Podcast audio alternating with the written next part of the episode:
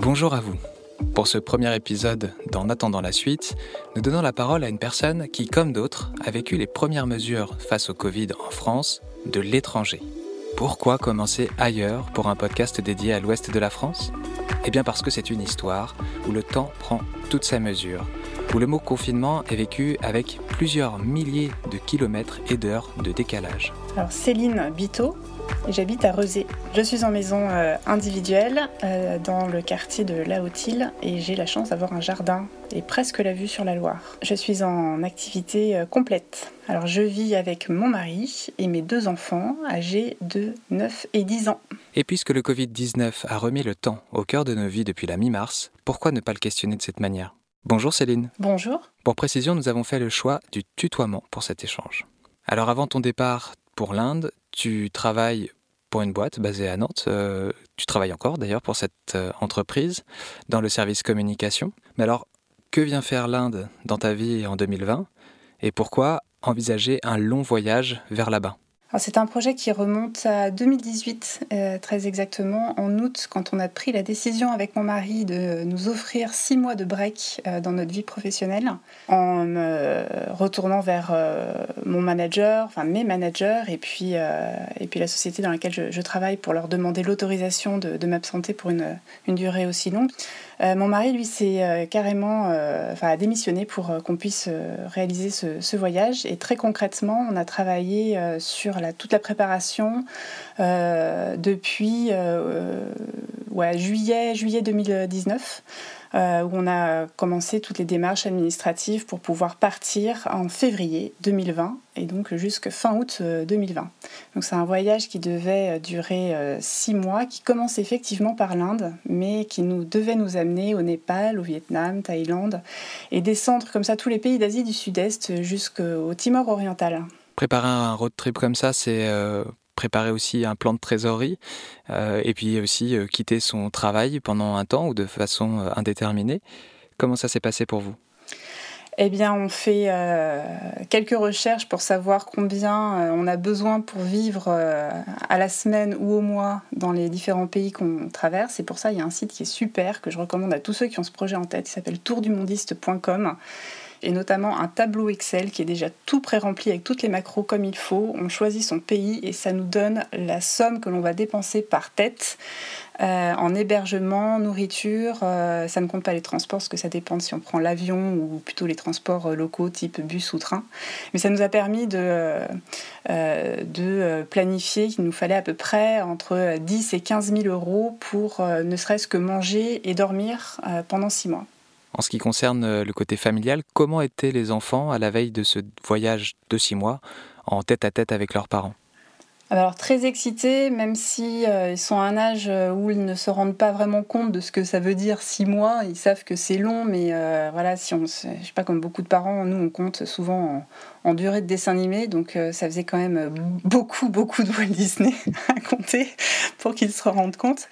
Euh, mais très, très excité de, déjà, un, de, quand même de rater l'école, faut bien dire ce qu'il est. Il y avait un petit côté excitant à se dire Ah, bah moi, je vais, ça y est, c'est déjà les vacances, même si on a rabâché maintes et maintes fois que non, ce n'était pas les vacances et qu'il y aurait bien école tous les jours. On avait quand même aussi planifié des heures de travail quasi quotidiennes. Donc, très, très excité et, et impatient euh, aussi, et euh, par contre une grande claque quand on a atterri euh, en Inde, puisqu'on n'a pas choisi la partie de l'Inde la plus facile. On a fait le Rajasthan. Le nord, c'est brut, ce sont, des gens du désert. Il y a une, pauvreté plus grande aussi dans, le nord.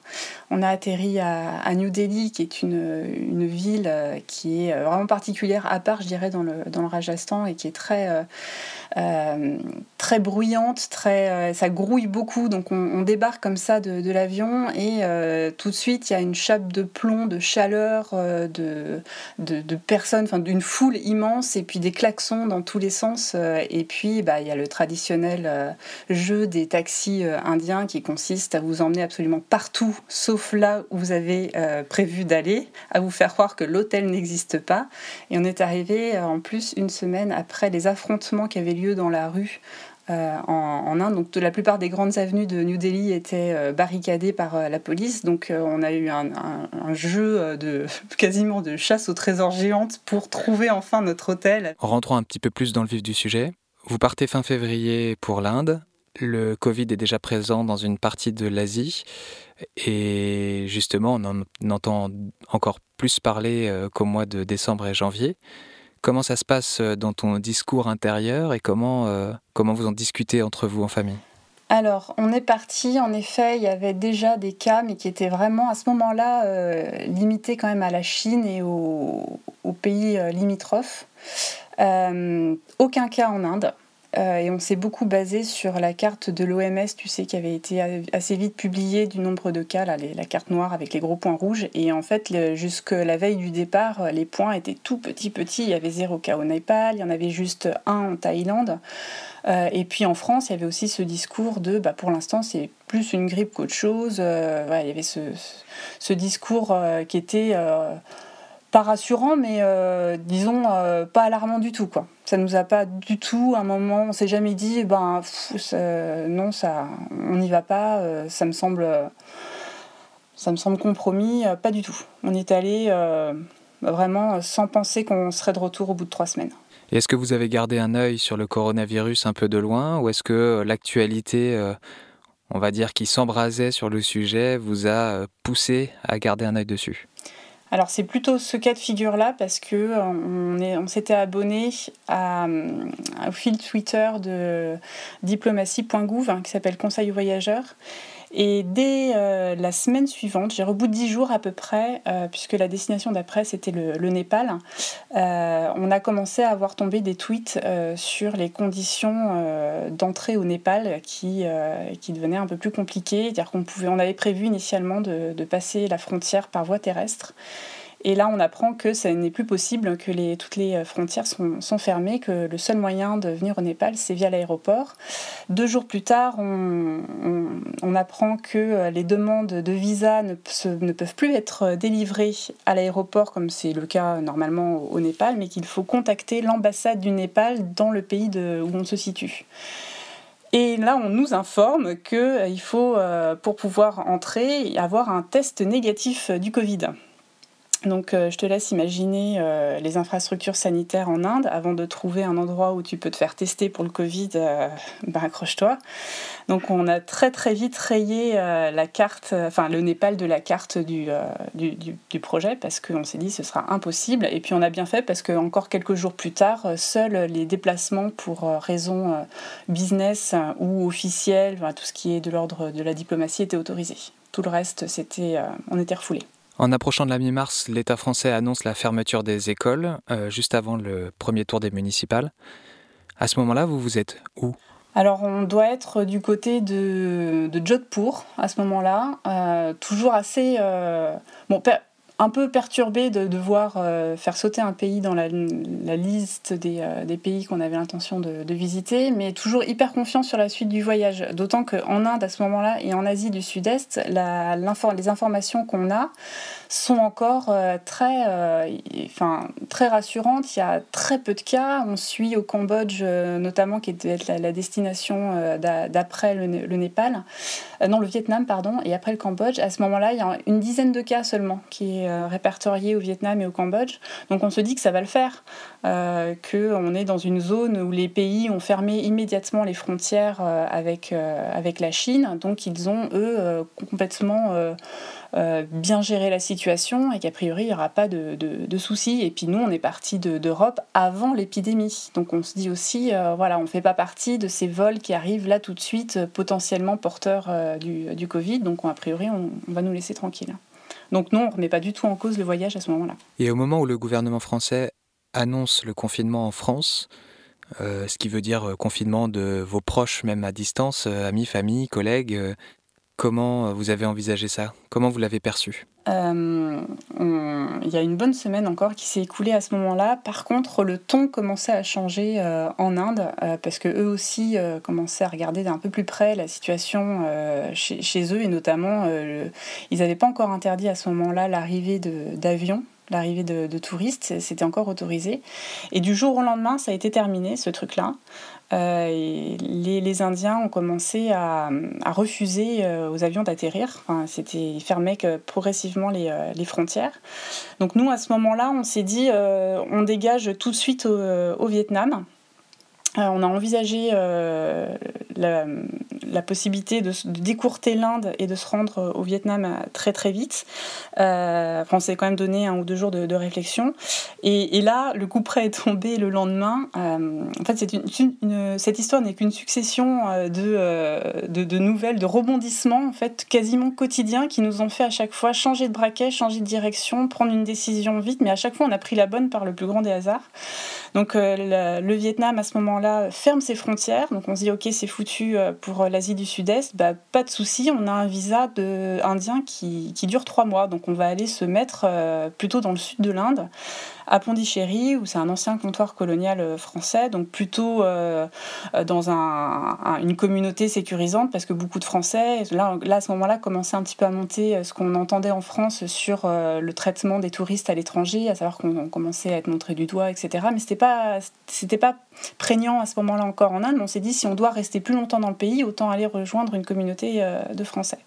Donc on loue une maison sur Airbnb. Euh, je contacte une communauté euh, de Français à Pondichéry via Facebook. Euh, et là, je leur pose clairement la question. Je dis voilà, on est face à ce choix. On, se dit que c'est peut-être plus malin de venir se poser pendant les deux mois qui restent dans le sud de l'Inde avec vous. Qu'est-ce que vous en pensez? On a déjà trouvé une maison. Et là, le message, enfin la réponse a été sans appel. C'était mais rentrez chez vous, écoutez l'ambassade, prenez, rejoignez Delhi le plus vite possible et, et rentrez quoi. Donc on a décidé à ce moment-là de, euh, bah, de poursuivre ce qui était euh, prévu initialement dans le planning. Et la dernière ville qu'on faisait avant de quitter l'Inde, c'est euh, Benares, qui est une ville sainte en Inde. Là, on a senti justement le regard qui changeait des, Indiens, qui nous appelaient Corona dans, dans la rue. Alors c'était à ce moment-là sur le ton de la blague, voilà, ça rigolait, etc. mais on a, on a quand même bien senti qu'il fallait quand même pas trop traîner dans le coin non plus. Donc on a rejoint Delhi. Est-ce que c'est plus facile de prendre des décisions euh, rationnelles dans l'urgence quand on est avec ses enfants en plus? Oui, alors là, indéniablement, si on avait été euh, que tous les deux avec mon mari, je ne sais pas si on serait rentré en France. Honnêtement, on aurait peut-être, parce qu'on a aussi des contacts euh, en Australie, enfin, il y avait moyen de ne de, pas mettre fin à ce voyage. Mais là, effectivement, avec les, enfants dans la balance, c'était c'était même plus une, une option, il fallait qu'on rentre. Euh, après, ce qui était compliqué avec les enfants, c'était de, de, gérer la situation euh, sans euh, faire transpirer le, stress ou l'inquiétude, parce que d'un seul coup, avec mon mari, on était branchés H24 sur le téléphone à chercher des vols, à appeler l'ambassade, à se manifester, parce que c'est ça le jeu aussi, pour que les ambassades puissent savoir exactement combien de ressortissants français sont bloqués dans les pays, il faut se manifester en permanence et dire que ça va pas et qu'on veut rentrer et qu'on est inquiet parce qu'on on est montré du doigt dans la rue, etc. Puis, puis l'Inde, euh, faut, faut, imaginer la densité de population. Donc euh, même quand on sortait pour aller se, nourrir, ben, on a, je crois qu'on n'a jamais pu faire moins de 50 cm avec les gens qu'on croisait. Donc euh, heureusement, on avait prévu des masques avant de partir. Donc en février, on s'était acheté deux masques chacun de les, les, bons, là, les FF2 ou je sais plus comment ça s'appelle ouais, euh, qu'on avait prévu d'utiliser uniquement dans les gros aéroports style Singapour, etc. Mais ça devait servir qu'à ce moment-là. Donc là, on avait le masque en permanence et du coup, les Indiens pensaient qu'on était euh, contaminés. voilà, du coup, c'était, il fallait qu'on parte, qu'on parte de là-bas. Du coup, vous vous retrouvez avec un billet d'avion. Euh, la diplomatie française a, a, joué pour, pour faire rentrer les ressortissants français et vous prenez l'avion à Delhi.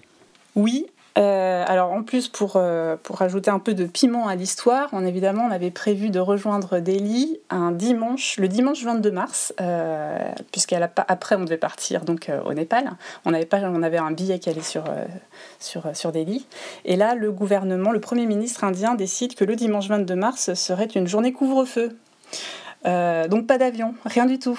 Donc euh, nous voilà à la recherche d'un nouveau vol la veille pour euh, rejoindre euh, Delhi, avec un peu la trouille quand même, s'il prenait la température très souvent en, Inde, avec la trouille en plus d'avoir voilà, un, 37-8 suspicieux qui laisse planer le doute et de ne pas pouvoir quitter Benares. On a quand même réussi à attraper un, vol. On s'est réfugié dans une guest house dans le sud de, de, Delhi qui était tenue par une Française et, euh, recommandé par l'ambassade d'ailleurs. Et quand on est arrivé là-bas, on a rencontré deux autres Français dans la même situation euh, que nous, qui eux se manifestaient très régulièrement auprès de l'ambassade. Et euh, l'une, Axel, donc l'une des autres touristes, est venue nous voir dans l'après-midi du samedi en courant, en disant je viens d'avoir l'ambassade, il se peut qu'il y ait un vol Qatar Airways qui parte ce soir. si vous êtes intéressé, manifestez-vous auprès de l'ambassade, donc ce qu'on a fait immédiatement. Euh, et donc c'est comme ça qu'on s'est retrouvé euh, sur la liste euh, des, passagers pour un vol Qatar Airways. Et en fait, ce vol-là a été négocié directement entre l'ambassade de France en Inde euh, et, la compagnie aérienne, puisque à ce moment-là, le gouvernement français, euh, indien, pardon, refusait systématiquement tous les vols en provenance d'Europe, qui était, euh, était devenu à ce moment-là l'épicentre de l'épidémie. Donc ils faisaient même faire des, des demi-tours en plein vol au-dessus de Moscou aux avions Air France KLM. Les avions faisaient carrément demi-tour. Et nous, entre-temps, quelques jours plus tôt, on avait réussi à mettre la main sur un billet qui devait partir le 24. Donc on a très, su, on a très vite su qu'il allait être euh, de, toute façon. Et donc, le samedi, ils nous ont dit, euh, en effet, il y a un vol, mais on n'est pas sûr d'obtenir les autorisations des autorités indiennes d'atterrir. Euh, on vous tient au courant, on vous rappelle en fin de journée si c'est bon. Et à 17h, le téléphone a sonné pour nous dire c'est bon, Rendez-vous euh, ce soir avant minuit impérativement à l'aéroport. Euh, vous êtes sur la liste, vous pourrez, euh, vous pourrez partir. Avec toutes les péripéties que vous êtes en train de vivre, que vous vivez depuis quelques jours, est-ce que le temps à ce moment-là il passe lentement au compte-goutte ou est-ce qu'au contraire il s'est accéléré? Ah non, ça passe plutôt assez vite hein, quand même. après, ça se fait dans une certaine allégresse, dans le sens où on n'est pas, à aucun moment on a été tout seul euh, on s'est jamais senti isolé, on était toujours dans des, euh, guest house où il y avait euh, des, gens dans la même situation que nous. Donc très vite, on se, filait les plans entre nous, les, euh, les numéros. Euh, on a par exemple à Veranasi, il y avait des Italiennes qui étaient là en voyage depuis plusieurs mois aussi. Et eux, alors, pour elles, c'était même pire que tout parce que Italie, quoi. Italie, le pays où il y a le plus de morts, euh, elle se faisait refouler de tous les hôtels. et puis, si j'ai bien compris, le gouvernement italien, enfin, en tout cas les ambassades, disaient vous, n'aidez pas spécialement. En, gros, le mot d'ordre, c'était nous, on a tellement de trucs à gérer là dans le pays. Vous rentrez, vous rentrez pas, vous démerdez. Enfin, vous faites comme vous pouvez, mais euh, c'est vous qui voyez. Donc elle ne savait pas, elle, si euh, les compagnies volaient ou pas. Euh, c'était très compliqué pour elle. Donc très vite, on s'est... On, a bossé ensemble pour trouver des vols à tout le monde et ça se faisait quand même... à chaque fois qu'il y avait une bonne nouvelle, c'était c'était presque champagne quoi c'était ça, ça faisait du bien de se, dire non c'est bon il y a une solution on n'est pas coincé donc c'est oui le temps passait vite mais plutôt, euh, c'était une ambiance plutôt positive. Tu prends l'avion avec ta famille euh, le, dimanche dans la nuit. À quel moment vous arrivez à Reuser après ça? Euh, le lundi soir, parce qu'évidemment, tu arrives un dimanche soir à Roissy. on s'est fait une petite traversée de RER. E vous êtes rentré à Rezé dans quel état d'esprit euh, toi tu es, dans quel état d'esprit est ta famille après ce retour euh, plus de cinq mois en avance euh, sur la, fin du road trip Est-ce que c'est quelque chose de difficile à accepter ou est-ce que ça, ça roule finalement? Alors les, les enfants, eux, le, gros coup qu'ils ont eu à encaisser, c'est quand le Népal a sauté c'est ça je sais pas ça leur a vraiment foutu un coup au moral donc il y a eu beaucoup de pleurs et puis c'est là que j'ai commencé à anticiper sur l'éventualité bah, de ne pas aller plus loin que l'Inde. Euh, si ça devait arriver il fallait s'y préparer etc donc il y a eu quand même un gros coup mais après une bonne semaine pour s'en remettre euh, par rapport à mon mari, euh, qui lui avait été dans un autre état d'esprit, parce qu'il avait démissionné pour qu'on fasse euh, ce, projet. Donc en fait, il n'y avait pas d'autre perspective que les six prochains mois et de lâcher complètement, de faire un vrai break professionnel, de, voilà, de, complètement déconnecter. Donc il était vraiment parti là-dedans et puis voilà, emmené par un, un projet de vie familiale, etc. Euh, alors que moi, j'avais un retour, même après les cinq mois. C'était une parenthèse, c'était pas un break. Euh, je, savais que j'avais euh, de nouveau une place qui m'attendait. Donc, et puis de tempérament, on est assez différents. Moi, j'ai besoin de, de passer très vite à autre chose, en fait, pour avoir les idées claires et essayer de prendre les meilleures décisions. Et comme la, la fin de ce voyage n'est pas arrivée de manière très abrupte, puisque comme j'ai dit, il y a eu le Népal d'abord, puis après le Vietnam, les portes se sont fermées les unes derrière les autres, on a pris à chaque fois des décisions de, de faire autrement, et puis à chaque fois on a dû rectifier. Euh, tout ça, ça participe d'un cheminement qui t'aide en fait à, à, réévaluer en permanence la situation. Et puis quand t'en viens à juste te dire, bon, l'objectif là, c'est de rentrer à la maison, Enfin, moi, en ce qui me concerne, tout le reste euh, s'est évanoui. J'avais plus qu'un seul objectif, c'était de, rejoindre Rosé, euh, de récupérer la maison, euh, et puis qu'on essaye de, de, nouveau d'avoir une vie normale, et, et, puis qu'on pense à, au lendemain. Alors c'est sûr, euh, au début on se disait qu'on pourrait repartir en, juin. Quand on est arrivé, on s'est dit, bon, ça va passer. Hein, deux mois confinés, on est tous guéris, puis après on, repart à la chasse au vol. En plus on a des vouchers de Air France KLM maintenant, on peut claquer. Euh, on y va. Non, finalement c'est pas comme ça que ça va se jouer. Euh, au mieux on ira au camping à la Turballe, si j'ai bien compris. mais au mieux. Euh, après, euh, moi je suis repartie euh, dans mon taf très vite. J'ai rappelé en disant que j'étais de retour, que j'étais dispo, que j'avais bien conscience que les équipes étaient un peu, un peu sous l'eau. Enfin, je, travaille surtout avec ma collègue qui s'appelle Joséphine, qui était un peu, ouais, qui est même carrément sous l'eau. Et j'ai dit à mon manager, j'ai dit, ben moi je reste, enfin je, je, laisse pas comme ça, quoi. Je, donc j'ai repris, j'ai repris très vite. Donc tu vois, moi, pour moi, le quotidien est vite revenu, euh, je pense, comme euh, tous les Français qui sont en télétravail, euh, debout le matin, télétravail, la pause midi avec les enfants, l'après-midi. Oh, j'ai la chance pour le coup d'avoir un mari qui ne travaille pas, pour le coup, et donc qui entièrement disponible pour s'occuper des enfants. Donc j'ai des conditions de télétravail plutôt agréables et faciles.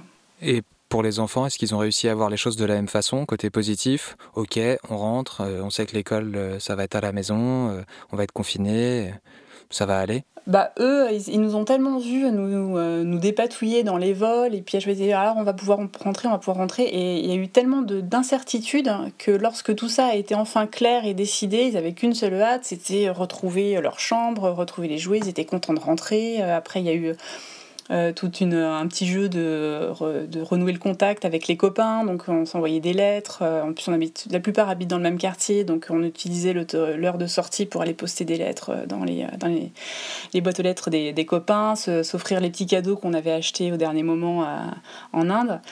Et puis, lui, mon mari, c'était peut-être un peu plus compliqué à gérer la situation parce qu'il était encore toujours dans cet état d'esprit de profiter de ce break professionnel. Mais finalement, pourquoi maintenant? Ben, pas, en tout cas, pas pour rester à la maison. Enfin, c'est, euh, c'est, dommage de l'utiliser, euh, d'utiliser tout ce temps euh, pour ça. alors là, c'est trouver des, des, petits jobs sur les sites, tu sais, d'appel à contribution là, pour le monde agricole. Donc, il part faire, il part faire du, du conditionnement de muguet demain pendant une semaine, puis après, il va travailler dans les vignes. Et c'était une discussion qu'on avait encore hier soir. Je dis, ok, on n'est pas parti, mais finalement, toute façon, tu l'as plus le job. Donc, bah, profite du, break pour, euh, voilà, pour essayer d'autres euh, d'autres choses dans la vie ou juste rien faire parce qu'on n'a pas le droit dans toute une carrière hein, qui dure 45 ans maintenant de, s'offrir les, 6 mois de break juste à, rien faire et puis se poser, réfléchir. Et je trouve que la situation s'y prête plutôt assez bien pour se recentrer euh, sur ses chakras personnels. On n'a que ça à faire de toute façon. Alors, deux dernières questions. L'avant-dernière, c'est quelle est l'émotion qui a dominé pendant ce rapatriement express? J'avais l'impression d'être comme dans un film américain. Je ne sais pas si on peut décrire ça comme un, sentiment, mais c'était un, doux et savoureux mélange de, euh, de happy end euh, à chaque, chaque demi-journée. Voilà, le stress de, de, On fait face à une situation, on doit recomposer, rabattre les cartes, hop, on prend une décision. Euh, finalement, euh, le destin euh, abat une, carte à tout et il faut recomposer avec. Donc il y a toujours cette, montée en puissance un peu de, de, l'angoisse, mais qui, finalement se, se, finissait plutôt assez bien. Donc voilà, c'était un peu de l'ascenseur, on va dire, mais, mais très stimulant. Alors, j'ai l'impression du coup de, de dire que c'était super, mais non, c'était pas super. Évidemment, j'aurais préféré poursuivre le, le, voyage, mais en tout cas, je l'ai jamais vécu comme un. Comme, je l'ai jamais mal vécu. Voilà, ça m'a jamais mis plus bactère, ça m'a jamais déprimé. C'était voilà, il y a un moment, faut être dans l'action et, et, avancer coûte que coûte. Et voilà, plutôt la stimulation en fait, du coup. Toute dernière question. Le podcast s'appelle En attendant la suite. Euh, comment est-ce que toi, tu prépares justement le monde d'après dont on parle, dans lequel euh, tu as envie de vivre, euh, dans lequel tu as envie de t'investir en termes de vie professionnelle, personnelle, familiale, parentale Oh, la vaste question. J'avoue que j'y pense pas plus que ça. parce que moi, je suis quelqu'un qui vit dans, dans, le présent et qui recompose en direct. Donc, je, je me suis moi, peut-être, il y, a un truc comme. Euh, ça va être hyper banal, hein, mais comme la plupart euh, des, Françaises et des Français, je crois, je me, suis remis euh, au sport et, à, et, à, la bonne bouffe. donc, ça, c'est peut-être un truc que j'aurais envie de faire différemment pour le coup de, ma vie d'avant. Peut-être prendre plus le temps, de m'accorder plus de temps pour des moments à soi. Voilà. après, de là à dire que je peux contribuer d'une manière ou d'une autre à un monde meilleur euh, ce serait me, donner beaucoup trop euh, d'importance. Euh, voilà, si, si, déjà je peux être mieux dans mon corps, dans ma tête, dans ma vie de famille, ben voilà, c'est quelque chose au moins que je transmettrai à mes enfants qui à leur tour pourront peut-être le, le transmettre comme une valeur peut-être plus importante que ce que je n'ai eu moi enfant. Et peut-être que ce sera une minuscule pierre à apporter à l'édifice du mieux-être, du mieux-être global, on va dire. Merci beaucoup Céline pour ce témoignage. Merci à toi. Et merci à toutes celles et ceux qui ont écouté ce premier épisode. Vous pouvez retrouver tous les épisodes du podcast en attendant la suite sur notre site alveol.media et aussi sur toutes les plateformes de streaming que vous êtes habitués à utiliser, Deezer, Spotify, Apple Podcast et d'autres. Nous rappelons que cette série est une création originale Podcast Taylor et Alveol Media. Merci à notre sound designer Pierre Picot chez Audioswell et Maxime Dervé à l'illustration. N'hésitez pas à venir nous visiter sur Twitter, à nous laisser un petit mot, on n'hésitera pas à discuter avec vous, ça ferait plaisir. Et puis pour le prochain épisode, on parlera de loisirs ou en tout cas de visionnage de vidéos en streaming.